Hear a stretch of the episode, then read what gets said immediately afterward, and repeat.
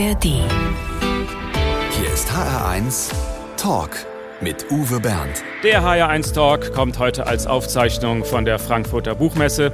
Ich bin auf der Literaturbühne von ARD, ZDF und Dreisat mit einem Mann, der vor allem im Privatfernsehen berühmt wurde. Fast jeden Tag ist er dort zu sehen, manchmal gleich zweimal Shopping Queen, Guidos Deko Queen und so weiter. Vor allem aber erfolgreicher Modedesigner von der Uniform bis zum Cocktailkleid. Herzlich willkommen, Guido Maria Kretschmer. Vielen Dank, schönen guten Morgen.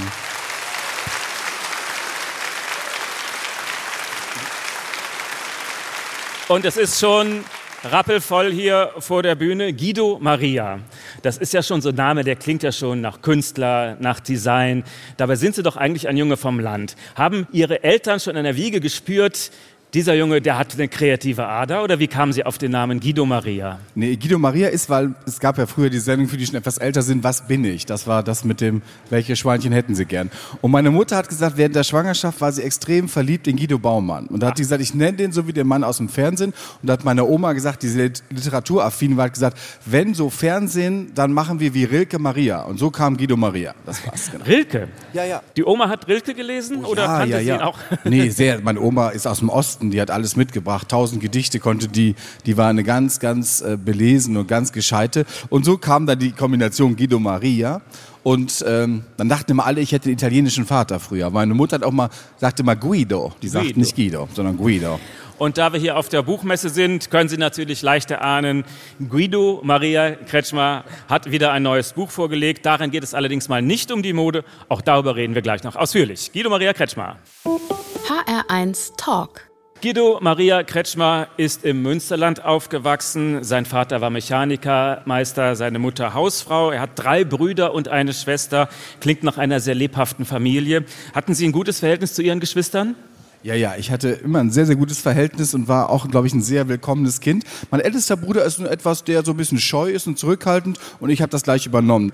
Meine Mama sagte immer, das erste Wort, was sie gesagt hat in der Wiege am Sonntagnachmittag war, alle sagen ja so Mama, Papa und ich muss wohl laut und deutlich Hallo gesagt haben. und da haben die gesagt, es läuft mit dem Jungen. Also ich war eher so das entspanntere Kind, würde ich sagen. Ich war jemand, der sehr leicht, sehr geliebt, sehr, mir fiel vieles leicht im Leben und so bin ich eigentlich da auf dem Land. Ich wollte nur immer weg da, das muss ich schon sagen. Immer weg da. Aber ich habe auch gelesen, Sie sind ein Familienmensch, aber eigentlich hätten Sie sich heimlich auch gerne gewünscht, Einzelkind gewesen zu sein? Ich wäre auch ein tolles Einzelkind geworden, muss ich Aha. sagen. Nee, ich habe auch meiner Mutter immer so, das habe ich auch im Buch geschrieben, habe ich ganz oft gefragt, Mama, so, ähm, ich mochte das so mit ihr so immer zu kuscheln. Da habe ich gesagt, Mama, bin ich nicht am besten geglückt von allen? Habe ich immer gesagt. Das habe ich gar nicht Aber meine soll die Erinnerung gehabt. Da hat meine? Mutter immer gesagt, Guido, selbst wenn es so wäre, man sagt das nicht, hat sie gesagt. Also nee, nee, aber, Aber ich hatte... haben die Eltern das sogar mitgemacht und mit Ja, ja. Einzelkind gespielt. Was war das? Ich habe mir mal zu Weihnachten gewünscht, dass ich mit meinen Eltern Einzelkindabende habe und dass ich mit denen an einem Sonntagabend essen gehe. Das heißt, dann lagen alle schon im Bett, gute Nacht und ich lag schon fertig angezogen, gute Nacht. Und dann, wenn die anderen schliefen, raus und meine Eltern ins Restaurant. Und dann habe ich wirklich, meine Eltern haben es auch so getan, als wenn ich das einzige Kind wäre. Dann haben wir da gesessen, gegessen, dann bin ich um 10 Uhr abends zurück. Das haben die nie rausbekommen, bis ich erwachsen war. Und das fanden die dann schrecklich, meine Geschwister. Aber uns hat's, mir hat's sehr gut getan. Ich fand das schön, der Gedanke, dass ich so alleine bin und hallo und nicht. Wir waren ja so viele eben, ne? Ich habe mir als Kind ehrlich gesagt nie Gedanken darüber gemacht, welche Farbe die Tapete in meinem Kinderzimmer hat. Das war bei Oh. Ihnen anders? Ja, ja, ja. Ich habe, also ich habe von meinen Eltern mit neun Jahren Rollen bekommen, damit ich die Möbel leichter verschieben konnte. Ich habe extrem äh, visuell gewesen. Ich habe dann das Wohnzimmer umgebaut ins Esszimmer. Und meine Eltern sagten immer, wenn ich ging, sagten die immer, Guido, es wäre schon schön, wenn die Küche, wenn der Tisch da stehen bleiben würde. So. nee, ich war sehr, sehr visuell und sehr, sehr aktiv. Mit meiner Mutter, die auch sehr einrichtungsaffin ist, habe ich äh, ja, ja ständig umgestylt und alles neu gemacht. Ja. In welchem Alter ist Ihr Deko-Gen erwacht? wir waren ja eine Großfamilie, relativ praktische Familie und ich dachte immer, ach nee, ich will eine Serviette und so. Ich hatte immer so eine kleine Serviette und ein Teelicht schon als Kind. Und ich trank als einziger meine Milch aus dem Sektglas. Da gibt's so Fotos, wo ich sitze, alle sitzen so essen normal und sagen, hol doch mal schnell das Teelicht für Guido. Und dann habe ich so gesessen. Ich fand das immer schön, wenn's. ich bin schon sehr dekorationsaffin. Also ich kann auch, wenn ich alleine bin, das, ich kann auch nicht essen, wenn's nicht hübsch ist so. Also es war früh klar, dass Sie anders sind als all die anderen Jungs im Dorf. Wie sind Ihre Eltern damit umgegangen? Ich bin sehr verliebt in meine Eltern immer gewesen und sie auch in mich, glaube ich. Ich habe immer gesagt, ich hätte meine Eltern beide heiraten können. Meine Mutter wie mein Vater. Ich hätte ein ganzes Leben mit denen machen können. Meine Eltern haben mich immer Support und ich hatte auch nie das Gefühl, dass ich außerhalb lief, sondern ich war eher sehr beliebt, auch im Dorf, auch mit den Nachbarn, weil ich mit allen gequatscht habe, weil ich ja sehr verbal bin. Und das ist ja als Kind von Vorteil. Ich hatte gestern so eine Autogrammstunde, da waren so Eltern, ganz süße Eltern mit zwei Kindern, Zwillinge, zwei Mädchen, wir haben sehr gelacht, die standen da, ich dachte, was hatten die Pech mit den Kindern?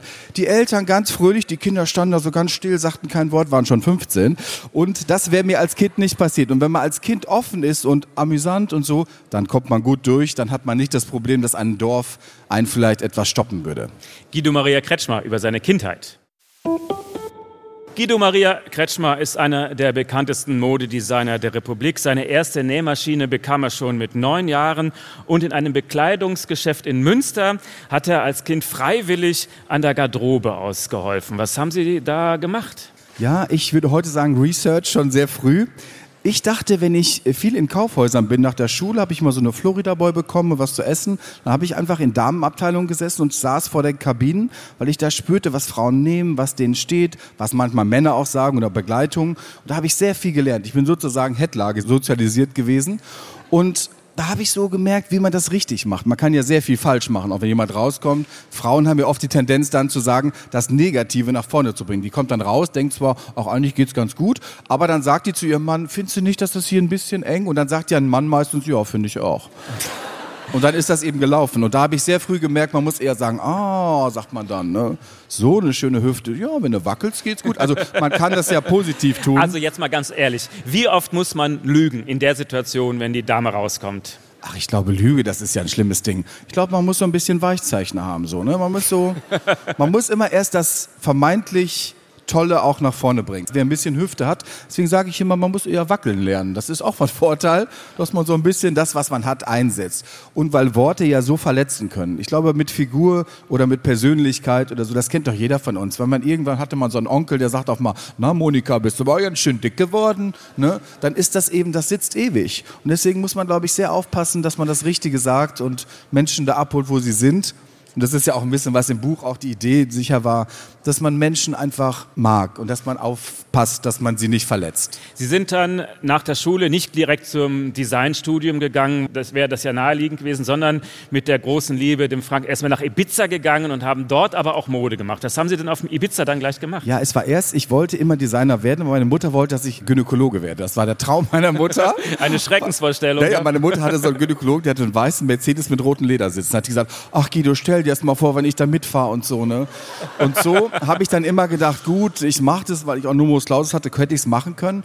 Und habe dann aber gedacht, ah, ich weiß es nicht, ob das das Richtige ist. Und habe dann erst so eine Krankenpflegeausbildung gemacht, weil ich dann mir das Studium hätte besser bezahlen können. Aber habe dann danach gemerkt, nee, ich muss was mit Design machen. Bin dann nach Spanien zum Studieren und weil ich halt den Sommer frei hatte und relativ schnell Spanisch gelernt hatte, habe ich dann gedacht, wo könnte ich den Sommer verbringen, ein bisschen Geld dazu zu verdienen. Dachte ich mir, Ibiza, Hippie-Markt, verkaufe ich meine Sachen. So fing das eigentlich an. Also ich hatte nur eine Nähmaschine, als ich gegangen bin, habe noch zweimal gewunken, so einen alten Kadett und dann bin ich nach Spanien. Und einer der ersten Kunden war ausgerechnet Udo Lindenberg. Wie kam das denn? Ja, der Udo kam da. Ja, ich saß da und dann kam der vorbei und sagte, äh, Udo, was ist denn hier los und so. Hab dann und hat dann gesagt, er hat eine Tour, das war damals die Feuerland-Tour und hat dann gesagt, hättest du nicht Lust und so, hier, legte mir da so, glaube ich, 5000 Mark damals hin und sagte, im Herbst wäre eine Tour, ob ich nicht Interesse hätte, für seine ganze Band Jacken zu machen. Ich habe gesagt, ja, mache ich. Und so ist es eigentlich entstanden.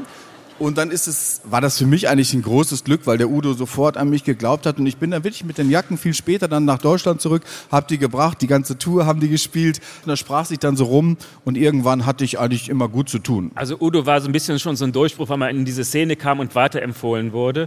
Und dann irgendwann 2005 die erste große Show in Berlin. Was war das für ein Gefühl, als das erste Model dann bei der Fashion Week auf den Laufsteg geht? Also auf der Fashion Week war Katharina Thalbach. Weil ich habe überlegt, ich mache eine Show und habe ganz viele prominente Freundinnen von mir, die schon meine Sachen immer getragen haben, gesagt, soll ich nicht mitmachen, Guido, sparst du Geld. So hatte ich dann unglaubliche deutsche Stars. Also ich hatte die Hälfte oder drei Viertel der Models waren alles Leute von Natalia Wörner über, also alle waren dabei. Jeder, der konnte, ist da mitgelaufen. Und es war irgendwie schön, weil ich war am Anfang schon gleich getragen durch viele, viele Menschen. Und ich habe es in einer Kirche gemacht. Das war eine alte Kirche und ich bin ja so ein kirchlich sozialisiertes Kind. Und da dachte ich, das ist ein schöner Moment. Und dann bin ich da gestanden und dann kamen die alle raus und das war ein schöner Tag für mich. Und ja, da war der Bob in der Bahn sozusagen in Deutschland. Guido Maria Kretschmer über seine Karriere. HR1 Talk. Mit Uwe Bernd und Guido Maria Kretschmer heute von der Buchmesse in Frankfurt.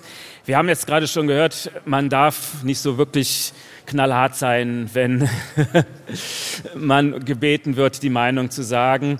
Vielleicht schauen wir uns mal um hier im Publikum. Wer ist denn der so, oh. eleganteste im ganzen Saal? Oh, Hätten das ist Sie- aber auch ein Ding. Ne? Oh, ja, ich ja, würde ja. sagen, was ich auf jeden Fall sehe, ich finde das eine sehr schöne Frisur. Das ist sehr süß mit diesem leichten lila Ton. Das ist ja auch sehr angesagt. Und das passt so gut zu der Magenta-Jacke. Wenn ihr eine Familie wärt, wäre es perfekt. Ne? Seid ihr irgendwie verwandt? Nee. Ich finde das schön, weil ich finde, ich mag so Frisuren, die hochgehen. Ich habe das sehr, sehr gern. Und ich habe eine gute Freundin, meine liebste Freundin Annette hat das auch ein ganzes Leben schon immer hoch. Und irgendwann waren wir auf einem Kreuzfahrtschiff mit Marlies Möller. Kennt ihr Marlies Möller? Das ist so eine ganz tolle Friseurin, die ich sehr, sehr verehre. Und da waren wir auf dem Kreuzfahrtschiff. Auf dem Weg nach New York hat man ja viel Zeit und es war Sturm. Und da hat die gesagt, Marlies Möller, Annette, soll ich dir nicht die Haare abschneiden? Und die hat immer so eine Frisur wie du. Und da hat die sich auf der Bühne bereit erklären lassen, das zu machen. Und das war traurig. Und die musste, hat dann eine Föhnfrisur bekommen. Und die kann nicht föhnen, weil die immer wie du alles auf dem Kopf hat. Und dann hat die Marlies Möller immer gesagt, Annette, du musst föhnen, hat die die ganze Zeit gesagt. So hat die die ganze Fahrt versaut. Und die sieht heute so aus wie du. Und ich finde es schön. Also ansonsten, also das es ist ja auch ein praktischer Morgen hier, muss man sagen. Ne? Von Aber Guido Maria Kretschmer kann man lernen, schön, wie ne? man Komplimente macht. Und ich glaube, das werden wir später nochmal genauer vertiefen. Ich glaube, von, da kann man einiges von Ihnen lernen. Jetzt der erste Musikwunsch. Sie haben sich gewünscht, Wet, Wet, Wet, Love is all around. Was verbinden Sie damit? Ach, ich muss sagen, ich bin ja so großer Kira Knightley-Fan und so. Und ich finde die so toll. Wenn ich nochmal geboren werde, möchte ich aussehen wie Kira Knightley. Auch so ganz schmal und so winken. Und da gibt es so eine Szene, da hat die, das ist ja ein sehr, sehr schöner Film auch. Da gibt es so eine Szene, da fährt die zum Schluss weg und dann fliegt so ihr Top so im Glitzer. Und da habe ich eine ganze Kollektion draus gemacht. Und ich finde es schön, weil das so mit Liebe zu tun hat und dass man sieht, dass zum gleichen Moment vieles passiert dass man nur offen sein muss und dass man nicht aufgeben darf. Und deswegen liebe ich das sehr. Und ich finde, das ist ein wunderschöner Song, weil ich sehr emotional bin. Und ich kann auch gut weinen mit Musik. Und das ist so was, wo ich denke, ach, ist das schön. Den Film habe ich, glaube ich, hundertmal gesehen. Wet, Wet, Wet für Guido Maria Kretschmer. feel it in my finger. I feel it in my toe.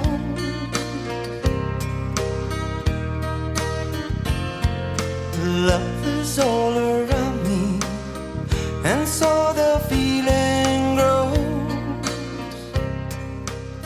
Guido Maria Kretschmer zu Gast im HR1 Talk. Haben Sie eigentlich so eine Uhr, die ständig Ihre Schritte zählt? Nee, das habe ich nicht, weil ich immer denke, wie alle vielleicht, ich laufe zu wenig. Mein Traum wäre, dass jemand für mich Sport macht. Das wäre wirklich mein Traum. Das würde ich mit 800 Euro, 1000, komm, im Monat machen. Ehrlich. Und dann würde ich so jemanden haben, der sagt, Guido, und dann würde ich dann sagen nach einer Woche, könntest du mal ein bisschen mehr unten machen? Also nicht nur oben. Genau. Oder so nachts, das wäre auch mein Traum, passiv durchtrainiert werden. Also, dann Ohne jetzt mal zu zur Wahrheit. Wie kommen Sie bitte auf 19.521 Schritte an einem Tag? Also das war für mich wirklich eine Höchstleistung, weil ich durch Berlin gelaufen bin und bin einfach gelaufen und gelaufen. Das hat mich dieses Leben so eigentlich durch die Stadt getragen. Und am Ende meines Tages mit diesen wunderschönen Begegnungen sagt mein Frank, mein Partner zu mir, sag mir, wie weit bist du denn gelaufen? Ich habe gesagt, gucke ich und sage 19.521. Da kann man sagen, gut, das ist ja nicht mal ein Marathon, aber mit Lackschuhen ist das schon eine Nummer. Ne? Also, und auch Also- in Berlin schlechter Boden. Also für mich war das sehr, sehr weit und ich hatte es ein bisschen unterschätzt. 19.521 Schritte vom Glück der unerwarteten Begegnung. Das ist das neue Buch von Guido Maria Kretschmer. Es liest sich wie eine Reportage. Wie viel dichterische Freiheit haben Sie genommen? Das können Sie doch nicht alles an einem Tag wirklich erlebt haben. Sie treffen unglaublich viele Leute, mit denen Sie tolle Sachen erleben. An einem einzigen Tag? Ja, das ist so. Also das muss man sagen, es ist, das ist wirklich eins zu eins so passiert und man hat es ja auch gesehen, wenn ich komme, ich bin sehr leicht mit Menschen und die Menschen brauchen nicht lange sagen, hallo Guido. Also ich bin einfach gelaufen an diesem Tag, ich hatte die Sendung, die Queen war gestorben am 8. Ich bin dann mittwochs, ist sie gestorben und am Samstag hatte ich Sondersendung in Berlin und ich sozusagen im Beerdigungslook dahin, ganz frühe Sendung gemacht und bin dann rausgekommen und dachte dann, jetzt gehe ich zurück oder laufe ich einfach mal durch die Stadt. Und so bin ich dann sozusagen mit diesem Look losgelaufen. Ich habe hundertmal gehört, wer ist denn gestorben? Ich sagte, die Queen, haben die alle gesagt, herzliches Beileid, Guido, haben die dann gesagt. Und so lief ich durch die Stadt und das fing an mit der ersten Begegnung, dass ich dachte, jetzt lass mal die Brille weg, ich gucke nicht runter, ich gehe wie früher, einfach mal durch die Stadt. Dieses Buch ist eine Liebeserklärung an Berlin. Sie nehmen Abschied von dieser Stadt, in der Sie lange gelebt hatten. Und Sie gehen auch auf den Friedhof und besuchen das Grab von Rio Reiser. Warum war Ihnen das wichtig? Ach, ich glaube, dass, ähm, ich liebe Rio Reiser. Das ist für mich was ein ganz toller Mensch. Wunderschöne Lieder, dieses Bye Bye Junimond, es ist vorbei. Ich liebe das sehr. Und ich war so lange nicht mehr da. Ich finde Friedhöfe, und das ist in Berlin ein ganz besonderer, leben ganz tolle Menschen. Da gehe ich manchmal hin, weil man da so etwas kontemplativ und das passte ganz gut. Und da bin ich da vorbeigegangen und wollte eigentlich nur mal Hallo Rio sagen und dann hörte ich schon den Song und dann saß da so ein Mädchen mit roten Haaren.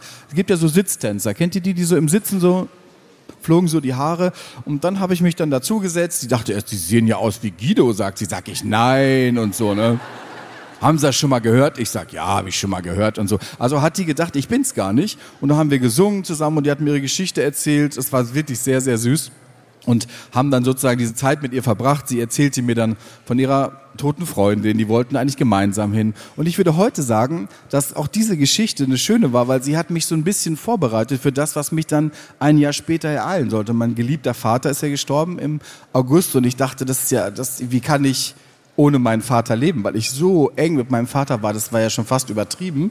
Und ich würde heute sagen, dass dieses Buch, was ich ja geschrieben habe, genau vor einem Jahr, da lebte ja noch alles sozusagen. Und deswegen ist das für mich auch so eine Hommage gewesen an das Leben und auch für diesen Moment, was passiert, wenn man dann irgendwann Adieu sagt. Und das war auch dieser Tag da auf dem Friedhof mit diesen wunderbaren Frau, die ich da erlebt habe. Und so würde ich sagen, war das eben auch eine schöne Geschichte. Aber es hat eben auch zurück zur Frage zu Rio Reiser gezeigt, dass man das jetzt lieben muss und dass Musik und auch Geschichten und Literatur und auch vielleicht Gespräche heute oder vielleicht lernen Sie ja hier Menschen kennen, dass man das nutzen muss. Also dass man wach sein sollte und aufpassen sollte, wenn das Leben einen irgendwas hinlegt, dass man das nicht einfach vorbeiziehen lässt, sondern das ist die wichtigste Message, dass man nicht vergisst, dass wir alle nicht allein unterwegs sind. Also Dann hören wir jetzt Rio Reiser mit diesem wunderbaren Titel.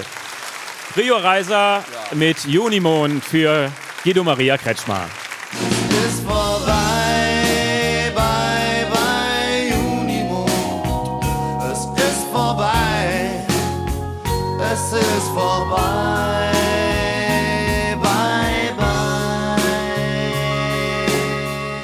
Der Modedesigner Guido Maria Kretschmer, unser Gast im HR1 Talk. Haben Sie eigentlich ein Fable für Uniformen schon immer gehabt? Nee, nee, ich bin jetzt nicht so, dass ich denke, hurra, ich kann nur mit Uniform und Epauletten. Nee, gar nicht.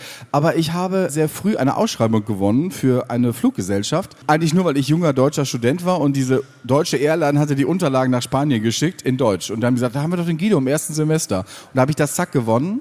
Und dann habe ich da ganz viele Preise für bekommen und so habe ich dann später eine, sehr schnell eine Uniformfirma gegründet. Heute würde man sagen Corporate Fashion.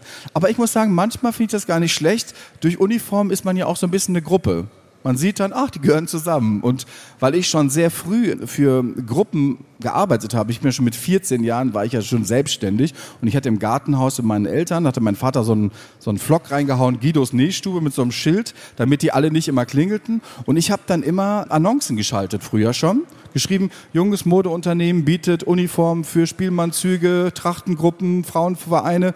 Ach, so früh ging das schon los mit Oh den ja, ja, ja. Und mein Vater war ja Büromaschinenmechanikermeister. Wir hatten also immer 20, 30 Schreibmaschinen da, die bearbeitet werden mussten.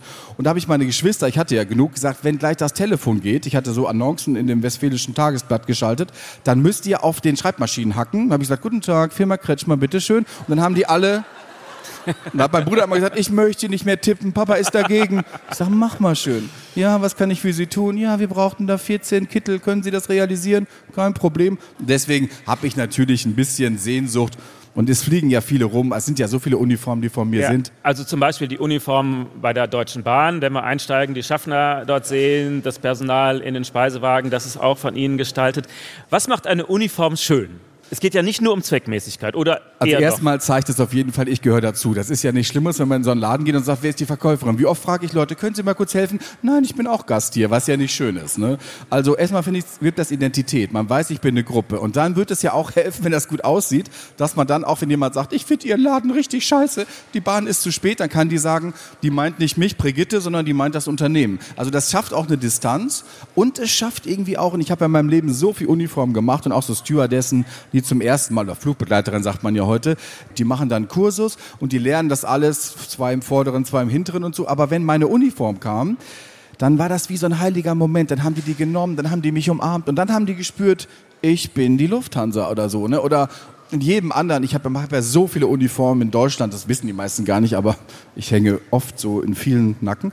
Und ähm, sogar mein Bruder muss mich tragen. Ne? Der war total dagegen. Ne? Der muss jetzt meine Pakete rausbringen und trägt, also schön ist das nicht, aber ähm, ich glaube eben, dass Uniform Identifikation schafft. Und deswegen habe ich es auch gern gemacht. Guido. Maria Kretschmer in HR1. Der Modedesigner Guido Maria Kretschmer ist heute bei uns zu Gast. Sie hören eine Aufzeichnung von der Frankfurter Buchmesse. Wir sind auf der Literaturbühne von ARD, ZDF und Dreisat. Herr Kretschmer, wie ist das eigentlich, wenn Sie selber shoppen gehen? Wie weit kommen Sie eigentlich mit 500 Euro? Ich mache das ja einmal im Jahr, das ist dann die Shopping Queen des Jahres Küre. Dann gehe ich mal mit der, die für mich vermeintlich am meisten versagt hat. Gibt's ja so Leute, wo alles nicht funktioniert hat. Und mit der gehe ich dann los. Dann tue ich mich manchmal sehr schwer in der Zeit. Eigentlich kann ich das ganz gut. Aber wenn ein Qualitätsprodukt kommt, finde ich, ist das schon schwierig. Also, aber ich bin auch nicht so shopverrückt für mich selber. Meistens gehe ich mit meinem Frank shoppen. Der hat die bessere Figur, dem passt alles. Dann kaufen wir das für ihn und ich erlebe große Befriedigung, weil der dann das trägt, was ich selber gerne hätte. So. Aber wenn ich vor Kabinen stehe, ist es schon schwierig. Also ich muss sagen, jetzt so im täglichen Leben geht es ganz gut. Aber wenn ich vor einer Kabine stehe, dann ist das schon schnell kontraproduktiv. Dann sagen die, oh, der Guido ist da und dann wird das immer voller. Aber ich kaufe nicht so viel, das muss ich sagen. Ich bin nicht so, ich hänge sehr an meinen Sachen, sehr, sehr lange. Ich trage auch oft Reklamationen, sowas, ne? Wenn jetzt was zurückkommt, Knopf abgefallen, lege ich mir schnell an oder Strickjacken oder so, weil ich am produzierendes Gewerbe habe. Und ich bin immer schon der gewesen, guck dann bei den Reklamationen, was ist noch da. Manchmal ist es ja nur vielleicht nicht gepasst oder irgendwas und dann nehme ich das mit und baue mir das um oder so. So sieht es in der Realität aus. Gleich füllt Guido Maria Kretschmer den HR1 Fragebogen aus. Auch dafür braucht er keine Beratung. Das schafft er bestimmt. Guido Maria Kretschmer. HR1 Talk. Man spürt es sehr deutlich, auch hier jetzt bei der Buchmesse. Guido Maria Kretschmer wird von seinen Fans sehr geliebt. Nicht, weil er wie der große Star auftritt, sondern wie der beste Freund, habe ich so den Eindruck. Und von diesem Freund erfahren wir jetzt noch ein bisschen mehr. Der HR1 Fragebogen, ausgefüllt von Guido Maria Kretschmer. Und er guckt ganz ängstlich zu meinen Stichworten. Nein, alles gut. wie lang ist das Ding, ne? Mein schönstes Privileg als Modedesigner ist, ist, dass ich verstanden habe, dass Mode die Haut der Seele ist und dass Mode alles kann. Und wenn man es einmal verstanden hat, kommt man wunderbar durchs Leben und die anderen kriegen es gar nicht mit. ein halbes Pfund Butter kostet ungefähr. Ja, ich, ich kaufe ja nie ein, aber ich hoffe, dass es unter 2 Euro ist. Aber ich. Ist es so? Ich, auch bei Tanken weiß ich nicht. Ich stecke den Rüssel rein. Ne? Ich denke, komm, lass es voll laufen. Und ich lasse immer beim Markentanken, mache ich es auch immer. Frank sagt, du spinnst doch. Aber ich mag ja, wenn es blaue Licht kommt, denke ich, ach, das ist Qualitätssprit, denke ich dann. Aber da bin ich schlecht mit Preisen. Meine Yoga-Lehrerin Meine Yogalehrerin hat mich sehr geliebt und war ursprünglich eine Theoristin, die, vor der, die war von der RAF, zweite Generation, ist nach Mallorca emigriert und hat mir Sanskrit beigebracht. Om Trayamba Kamme Yamba He Sugadim Pushti Vartana Uvaru Kamina Bandana Mushiyami Yamamritat. Okay, also okay. da habe ich es gelernt. Mein Lieblingsessen. Mein Lieblingsessen ist irgendwie Kohlrabi. Ich liebe Kohlrabi. Das ist mein Favorite. Und als ich in Spanien gelebt habe, gab es nie Kohlrabi. Habe ich wirklich von manchen mitgebracht bekommen. Bring mir Kohlrabi. Und seitdem ich in Thailand einen Kochkurs gemacht habe, weiß ich auch, für all die Papayasalat mögen, kriegst du ja nie richtig grün. Immer so zu matschig. Hat mir ein Thai gesagt, nimm Kohlrabi, mache ich auch, geht perfekt. Von meiner Ziehtochter habe ich gelernt, Dass man nicht selbst eine Gebärmutter braucht, um glücklich zu sein und jemanden zu lieben wie sein eigenes Kind. Das müssen wir vielleicht erklären. Also die Tochter einer guten Freundin hat einige Jahre bei Ihnen und bei Frank gelebt und streng genommen sind Sie sogar schon Ziehoper. Ja, das ist so. Sogar zwei Kinder schon. Und das Tolle ist, dass das erste Kind Frank heißt. Das war so schön. Nein, die hat bei uns gelebt, sehr, sehr lange. Die kam eigentlich, um auch Sprachen zu lernen, weil wir ja in Spanien lebten. Und die ist sehr gescheit und ein sehr süßes Mädchen. Und jetzt ist sie schon erwachsen und lebt in Irland. Und deswegen habe ich auch das erlebt. Die hatte so Künstlereltern. Und wenn die gefragt würde, wer ist dein Vater, dann würde die immer sagen, Guido und Frank und der eigene. Aber der eigene Vater war immer ein bisschen weg. Deswegen haben wir das erfüllt, diesen Platz. Am meisten auf die Palme bringt mich. Ach, Dummheit, muss ich sagen. Das ist, ich bin, also, auch wenn man so souverän doof ist, finde ich es auch noch okay. Aber wenn Dummheit so, wenn man denkt, oh nee, jetzt und dann so laut und so im Parkhäuschen und immer so im Straßenverkehr hat man es ja auch manchmal. Also, ja, Palme bringt, aber nee, ich finde Doofheit finde ich schon schwierig, ne? Das Nicht ungebildet sein, sondern doof, ne? Also ich finde, wenn man so denkt, oh, es gibt auch gerade Männer können das manchmal auch ganz gut, ne? Das Schwierige an der Demokratie ist, Ach, ich glaube, dass die Menschen sind, wie sie sind. Man, das hat ja, glaube ich, Adenauer mal gesagt. Das finde ich sehr schön. Er hat immer gesagt, du musst die Menschen nehmen, wie sie sind, denn es gibt gerade keine anderen. Und ich glaube, das passt gerade gut in die Zeit. Manchmal wünscht man sich, dass man für manche Demokratie etwas austauscht und sagt, wir machen es mal für euch und ihr könnt dann später wieder die Fackeln tragen. Aber ich ähm, glaube, momentan ist es schwierig, weil die Menschen so verlieren, dass sie merken, dass das ein großes Glück ist, dass wir gemeinsam sehr warm sind und vorsichtig sein könnten. Wenn man Demokratie nicht mag, grenzt man automatisch aus und das ist immer nicht gut für die, die am Rand stehen. Deswegen würde ich da die Fahne sehr hoch halten für, dass man frei bleibt und vorsichtig und so. Und anständig. Ne? mein größter Flop war.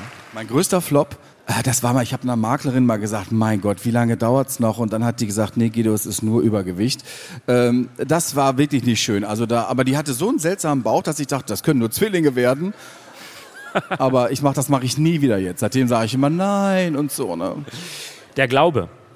Der Glaube ist für mich was Wichtiges, weil ich glaube, Glaube, Liebe, Hoffnung. Ich glaube, dass das ohne Glaube nicht geht. Du musst, egal an was du glaubst, du musst daran glauben, dass es gut geht und dass es irgendwie eine Macht gibt, die dich behütet. Das fände ich schön und das wäre auch für die, die nicht religiös wären, glaube ich, dass das für viele Menschen im richtigen Moment eine Möglichkeit wäre, das Gefühl zu haben, dass jemand über ihn wacht. Und das Gefühl finde ich eigentlich schön. Und wenn da später nichts ist, würde ich sagen, der Weg war trotzdem praktisch und gut gecovert.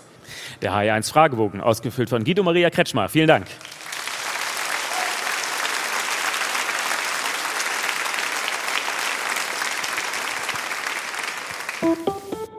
Guido Maria Kretschmer ist offenbar eine treue Seele, seit über 38 Jahren mit seinem Mann zusammen, einem gebürtigen Hessen übrigens, wollen wir auch mal dazu sagen.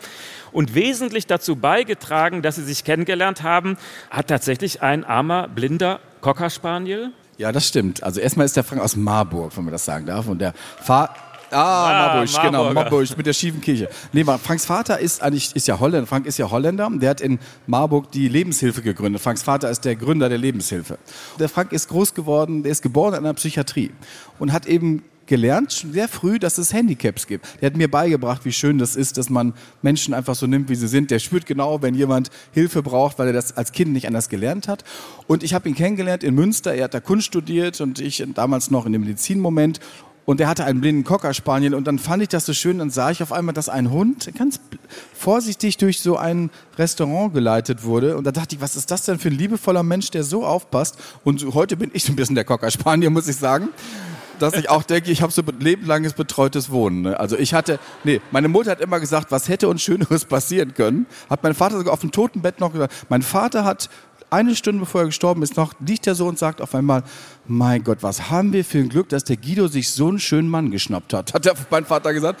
Und so ist es auch. Ich bin so von einer Liebe von meiner Eltern direkt abgegeben worden in das nächste. Also deswegen ähm, immer mit gecovert Was für ein in tolles Liebe. Glück. Ja, ja, großes Glück, muss ich sagen. Und wie oft haben Sie Frank inzwischen geheiratet?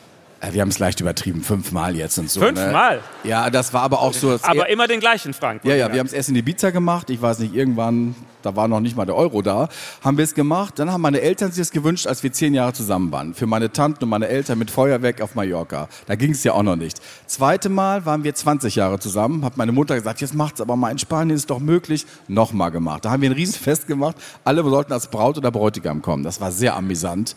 also Ich meine, Sie heiraten wegen der Party. Wegen der Party, genau. Ja. Ja, Dann beim dritten Mal ging es richtig, muss man sagen. Da konnten wir schon mal eingetragene Partnerschaft, war auch ein schönes Fest. Dann waren wir 25 Jahre zusammen, da haben wir ein ganz tolles Fest auf Mallorca gemacht, wieder mal, hurra. Und dann habe ich jetzt noch mal, als wir, glaube ich, ich wollte schon sagen 40 Jahre, nee, 30 Jahre zusammen waren, habe ich jetzt noch mal offiziell, da hat meine Pastorin da aus Sylt gesagt, mach das doch bei mir. Und da haben wir noch mal ein Riesenfest gemacht, das war noch mal die mallorca Also immer mit Pfarrer? also immer ein war dabei, der was gesagt hat. Also ich nehme, wie es kommt. Ne? Also, und jetzt haben wir uns überlegt, jetzt habe ich so etwas sehr süße Freunde, die sind schon über 80 und die haben jetzt gefragt, sag mal Guido, wann habt ihr eigentlich goldene Hochzeit? Ich habe gesagt, in zwölf Jahren stellt sich das mal einer vor. Ne? Und dann sagt dieser 85-jährige Freund zu mir, sagt dann zu seiner Frau, wir müssen da unbedingt teilnehmen in zwölf Jahren. Da sagt sie, oh, sagt sie Manfred, das wird aber anstrengend. Sagt sie, halt durch, mach ein bisschen Sport, das Fest müssen wir noch erleben. Also ich bin auf einem guten Weg. Ne? Ja. Ihr Mann ist zehn Jahre älter als Sie, ein erfolgreicher Maler. Sie sind sehr oft umgezogen, viel gependelt, auch zwischen Berlin und Mallorca und so weiter. Wie schwer war es, all die vielen Jahre zwei so erfolgreiche Leben zu synchronisieren? Ah, nein, nein, nein, wir können das gut. Also wir sind so, nein, ich, ich bin, ich bin ora et labora illegre, so, ne? Beten, arbeiten und lesen, das ist so mein Ding eigentlich ein bisschen. Ich spüre sehr genau, wenn die Zeit reif ist, wieder zu gehen und der Frank muss immer mit dann. Der will eigentlich immer bleiben und sagt dann, als wir jetzt umgezogen sind von Berlin nach Hamburg, dachte ich abends irgendwann, ich hatte nachts so eine ziemlich schlimme Erfahrung auf der Autobahn. Ich habe das Glück gehabt, behütet gewesen. Und dann dachte ich, nee, diese ewige Reiserei, jetzt müssen wir weg. Und habe ich ihn abends geweckt, als sie zurückkamen und gesagt, Frank, wir müssen wieder los. Dann sagte er, ach nee, schon wieder. Ja, wo geht's denn hin? Ich sag, komm, wir ziehen nach Hamburg. Und sagte, ach ja, ist ja auch schön, sind ja Möwen da, hat er dann gesagt. Und und so ist es. Also wir, wir nehmen alles mit. Aber dann, wenn ich dann da bin, brauche ich doch eine Zeit, bis ich dann das Vergessene verarbeite. Und deswegen ist auch ein bisschen Berlin das Buch auch ein bisschen geworden. Ich hatte vergessen, mich zu verabschieden aus Berlin. Und das mache ich so ein bisschen, indem ich da noch durchlaufe. Guido Maria Kretschmer über seine Beziehung. Mit Uwe Bernd und Guido Maria Kretschmer ein Gespräch auf der Literaturbühne von ARD, ZDF und Dreisat auf der Frankfurter Messe. Stimmt es eigentlich, wir sprachen gerade schon über Ihren Mann, dass Sie von dem Taschengeld bekommen? Das ist, also ich könnte von dem Taschengeld bekommen. Das ist so, dass ich eigentlich ja gar nicht in den Einsatz komme, dass ich Geld brauche. Also ich habe jetzt gar nicht so, manchmal sage ich, Frank, gib mir mal Geld oder so, weil ich gar nicht, äh, jetzt ja nicht einkaufen und ich, ich außer mal jetzt in Rüssel da rein, das mache ich mit Karte, aber dass ich so Bargeld habe, das habe ich eigentlich nie. Und wenn ich jetzt irgendwo hingehe, sagt er immer, Guido, hast du noch Geld? Dann sage ich, ach, habe ich noch Geld? Sagt er, kannst du nicht mit 50 Euro losfahren? Und dann gibt er mir immer Geld. Und da hat dann die Bildzeitung draus gemacht, der Guido Aha. kriegt Taschengeld. Aber Aha. ich muss sagen, ich finde es eigentlich ganz schön, weil der Frank kümmert sich und ähm, ich sage immer, Frank, geht's noch? Sagt er, ja, ja, mach ruhig weiter, sagt er dann und so. Nee, ich, äh, ich bin aber auch nicht so, so geldaffin. Das macht der Frank irgendwie besser. Der ist Holländer. Ne? Und haben Sie auch den gleichen Musikgeschmack? Ähm, na, ich kann mich sehr begeistern für Vocal. Also ähm, der Frank kann auch kompliziertes hören. Ich bin sehr auch kann auch gut klassisch und so. Ja, eigentlich schon, aber der Frank hat auch so Sachen, wo ich denke, ah, Holländer eben. Ne? Das ist so manchmal denke ich, ah, der hört ja Also- auch Jonas Joplin, das ist mir dann zu viel oder das kann ich ja nicht so gut Dann hören. ist Betty Midler tatsächlich Ihr Wunsch und nicht Franks Wunsch. Nee, Bette Midler ist mein Wunsch, weil das ist ein wunderschönes Lied. Ich liebe Bette Midler, kennen ja auch viele bestimmt. Ein bisschen verloren gegangen. Da gibt es ein Lied, das habe ich mal live gesungen in der Sendung von Christine Westermann im Zimmer frei. Und das ist ein Lied, das heißt You are the wind beneath my wings. Also du bist der Wind unter meinen Flügeln. Und das ist so ein schönes Liebeslied, dass ich dachte, ach, das ist, bin ich auch ein bisschen. So getragen zu sein, das ist ja sehr schön, wenn man fliegt und trotzdem das Gefühl hat, da hält dich irgendwas. Und deswegen habe ich das ausgewählt. Dann spielen wir das jetzt. Betty Midler für Guido Maria Kretschmer.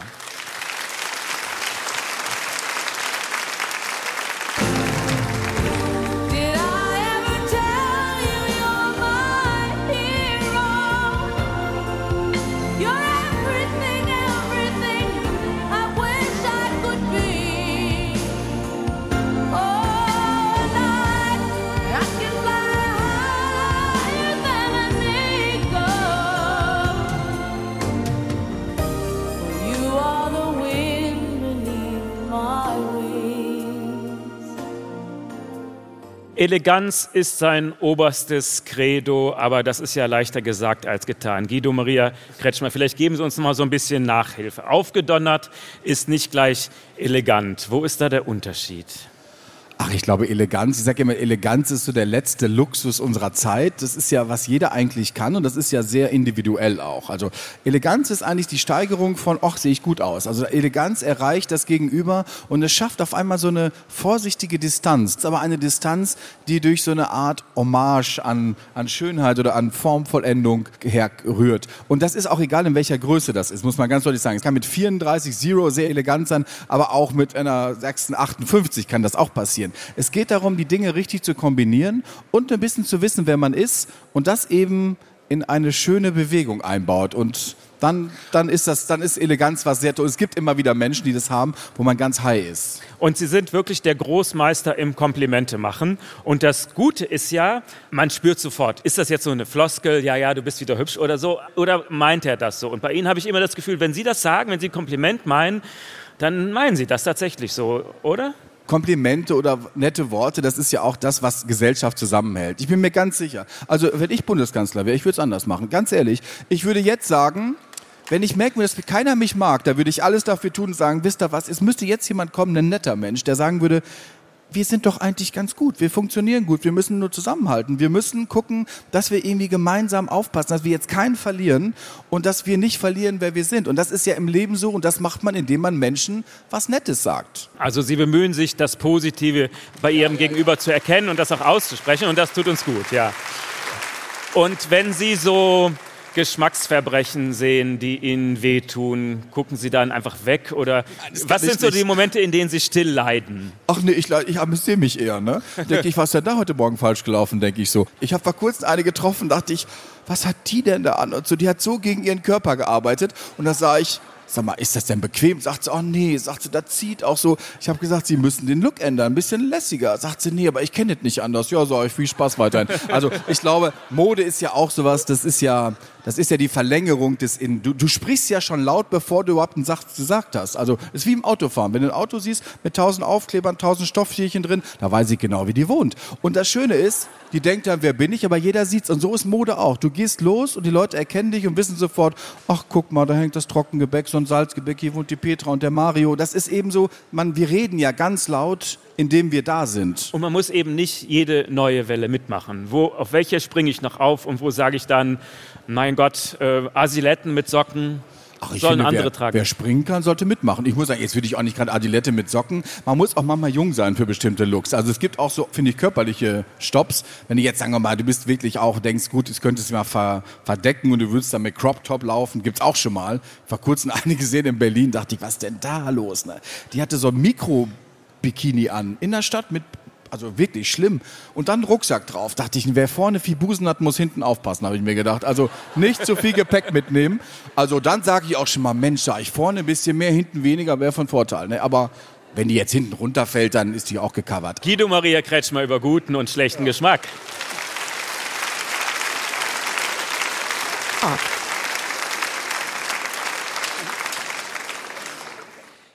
Guido Maria Kretschmer ist ein Wanderfalke, ein Zugvogel, so beschreibt er sich selbst in seinem Buch 19.521 Schritte vom Glück der unerwarteten Begegnung. Und er schreibt darin, ich schleppe meine Habseligkeiten durch die Welt, aufzubrechen hat noch nie Unbehagen bereitet.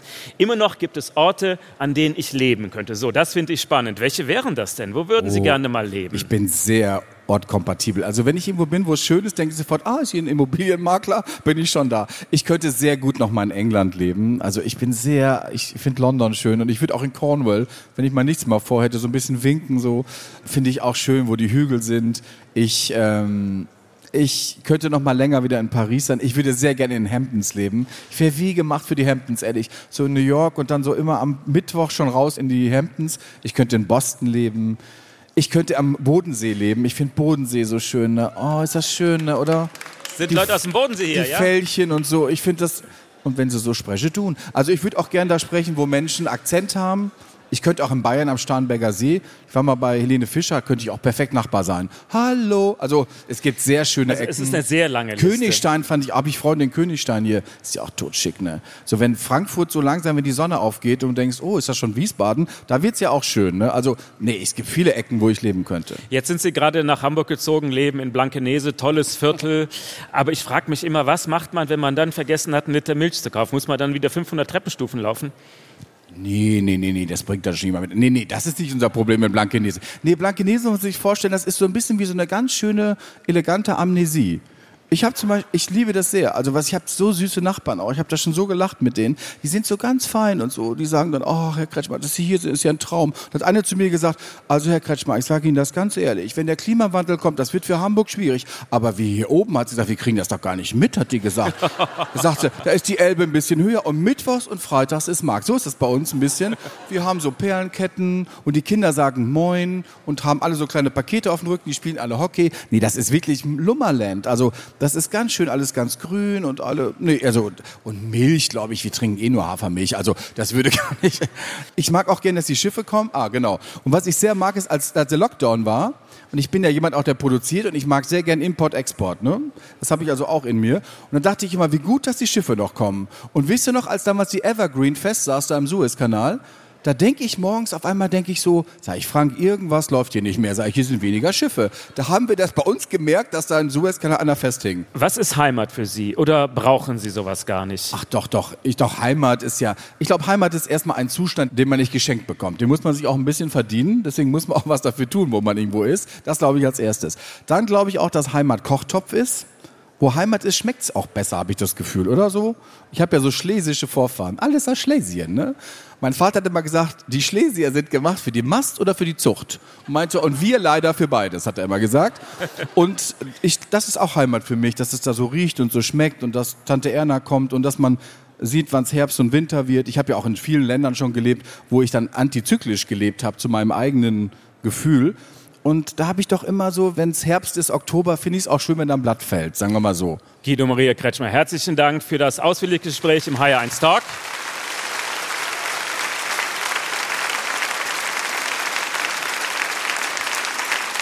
Am Schluss ist es bei uns üblich, dass der Gast eine klitzekleinigkeit auswendig aufsagt. Auswendig. Ja, ich kann was, ich kann Gedichte, was Sie wollen. Ich könnte vielleicht ein schönes, ein sehr schönes Gartengedicht von Fontane, was auch um die Liebe geht. Bitte schön. Im Garten, die hohen Himbeerhecken, sie trennten dich und mich. Doch im Laubwerk unserer Hände von selber fanden sich. Die Hecke konnt's nicht wehren, so hoch sie immer stund. Ich reichte dir die Beeren und du reichtest mir deinen Mund. Ach, schrittest du noch einmal durch den Garten, geschwind in raschem Gang. Wie gerne würd ich warten, warten stundenlang. Zum Beispiel, ne? Herzlichen Dank, Guido Maria Kretschmer.